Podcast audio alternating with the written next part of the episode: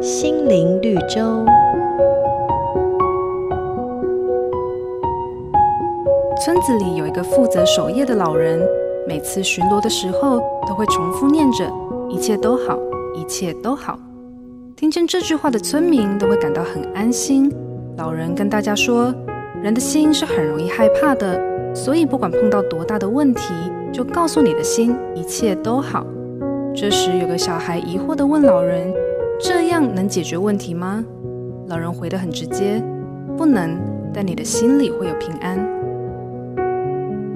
平安是每个人都在追求的目标与祝福，但许多人所追求的只是外在无灾无病的平安，这与圣经所指的平安 Shalom 大不相同。耶稣曾对门徒说：“我将我的平安赐给你们，我所赐的不像世人所赐的。你们心里不要忧愁，也不要胆怯。”原来我们不用天天自我喊话，也不用苦苦寻求。真正的平安就是上帝的同在，只需要打开心迎接耶稣，他的平安就会赐给你。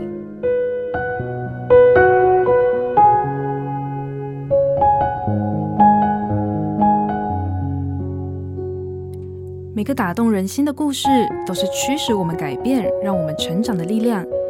如果你喜欢我们的节目，请帮我们分享给你的朋友，也别忘了按下订阅。